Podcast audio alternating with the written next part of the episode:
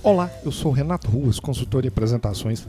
Bem-vindos ao podcast Prezecast da série Apresentações Eficientes. Se preparar apresentações faz parte da sua rotina de trabalho, do seu dia a dia, não deixe de ver dicas no meu site na seção Conhecimento www.rectapreze.com.br.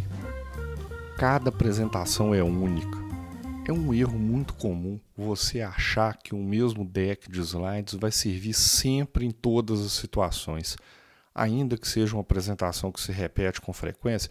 Por exemplo, um determinado tema de palestra com o qual você já está acostumado, que você faz para vários públicos, ou uma apresentação de vendas que você faz com frequência para os seus clientes, você não pode assumir que o mesmo deck de slides vai funcionar sempre. Isso não quer dizer que você precisa começar do zero o deck de slides cada vez que for se preparar para uma apresentação. Se é uma apresentação que você faz com frequência, como eu citei no exemplo, uma palestra, uma apresentação de vendas ou um determinado status de projeto, não significa que você precisa começar do zero. É importante você ter um deck de slides principal bem completão mesmo, com todas as informações e que você ou seus colegas, sua equipe vão usar como base para as outras apresentações.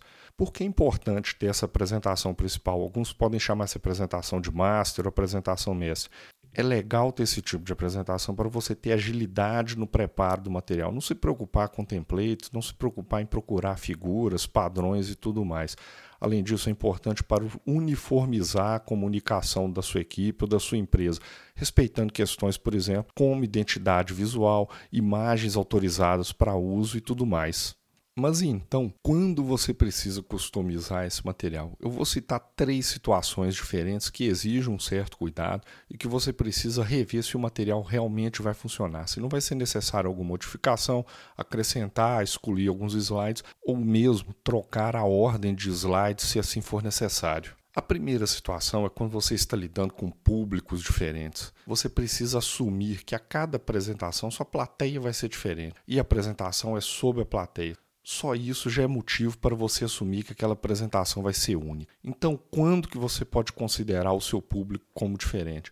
Por exemplo, questão de conhecimento do assunto. Você vai apresentar um determinado tema, que pode ser uma aula, pode ser um status projeto. Você precisa garantir que sua plateia tem um conhecimento uniforme do assunto. Quando esse não é o caso, você precisa, por exemplo, fazer uns slides de introdução para nivelar o conhecimento. Então, assuma que sua plateia não necessariamente vai ter o mesmo conhecimento. Tente descobrir antes, conversar com as pessoas, saber que tipo de público você tem, para garantir que você está entregando o conhecimento certo para pessoas que estão niveladas. Você pode falar para uma plateia que simplesmente não vai entender nada do que você está falando, ou o contrário, você pode apresentar falando de um nível muito básico com uma plateia de especialistas, o que não é legal. Outra situação muito comum que faz com que sua plateia seja única é a questão de interesse no assunto. Tem pessoas que podem estar na sala para te assistir apenas para se informar, ter uma noção de como que o projeto está andando, saber dos números, alguma coisa. Ou podem ter pessoas ali que têm interesses investidos naquele seu material, naquele seu conteúdo. Então, muita atenção para o tipo de conteúdo que você vai entregar para cada uma dessas pessoas. A segunda questão que faz com que sua apresentação seja única é a questão dos objetivos objetivos da sua apresentação.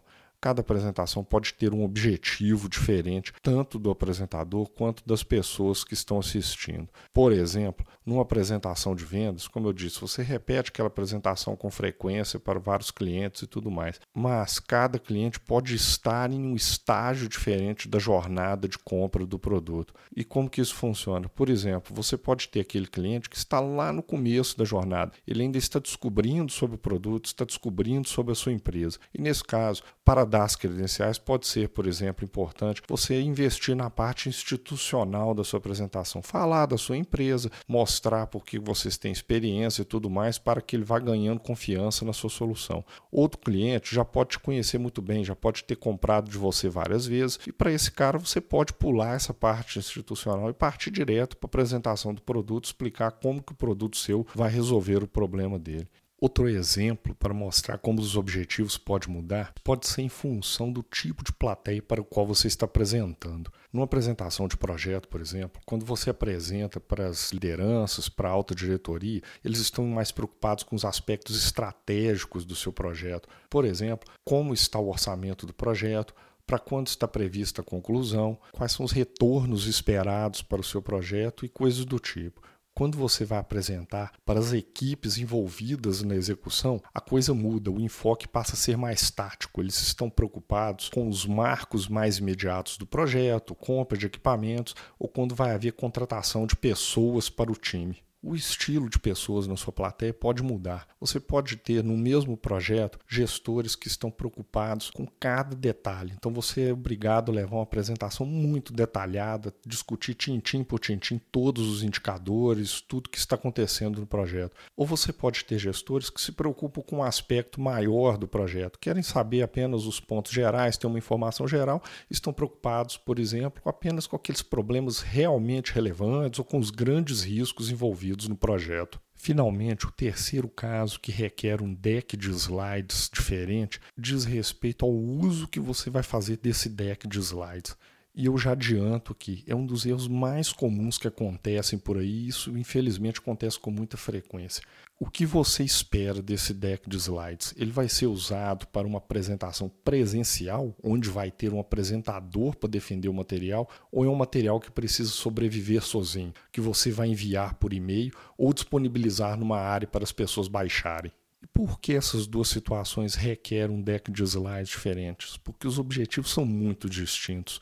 No primeiro caso, quando vai ter um apresentador para fazer a entrega do material, naturalmente você pode suprimir bastante texto, trabalhar apenas com palavras-chave, alguns bullets para guiar a apresentação. E no segundo caso, quando você vai disponibilizar o material e ele vai ter que sobreviver sem você, naturalmente você precisa colocar mais texto para que o material seja compreensível. E o grande erro das pessoas é querer fazer um material que vá funcionar bem dos dois casos. E isso não vai acontecer. Se o material precisa sobreviver sozinho, você é obrigado a colocar mais texto, logo trabalhar com fontes menores. Aí, quando você vai apresentar isso numa sala ou no auditório, as fontes ficam ilegíveis, as pessoas não conseguem ver o que está na tela. Ou o contrário, se você trabalha com o mínimo de texto e disponibiliza o material para a pessoa ler sozinha, quando ela vai ver isso aí, ela não vai conseguir entender porque os textos estão muito sucintos. Então a dica é tenha decks de slides separados para cada situação. E digo até mais: o material, quando precisa sobreviver sozinho, isto é, sem um apresentador, já deixa de ser uma apresentação e começa a virar um relatório. Então, saiba bem o que você está preparando: uma apresentação presencial ou um relatório que as pessoas precisam entender por conta própria. Então, espero que tenham ficado claros as situações que requerem slides diferentes. Lembrando que cada plateia é uma apresentação diferente. Muita atenção, então, para os três tópicos que eu mencionei. Primeiro, quando você estiver tratando com públicos diferentes, tente customizar o material para que ele fique relevante e compreensível para cada um desses públicos. Lembre-se dos objetivos da sua apresentação e dos objetivos da sua plateia e tente fazer um material que satisfaça isso.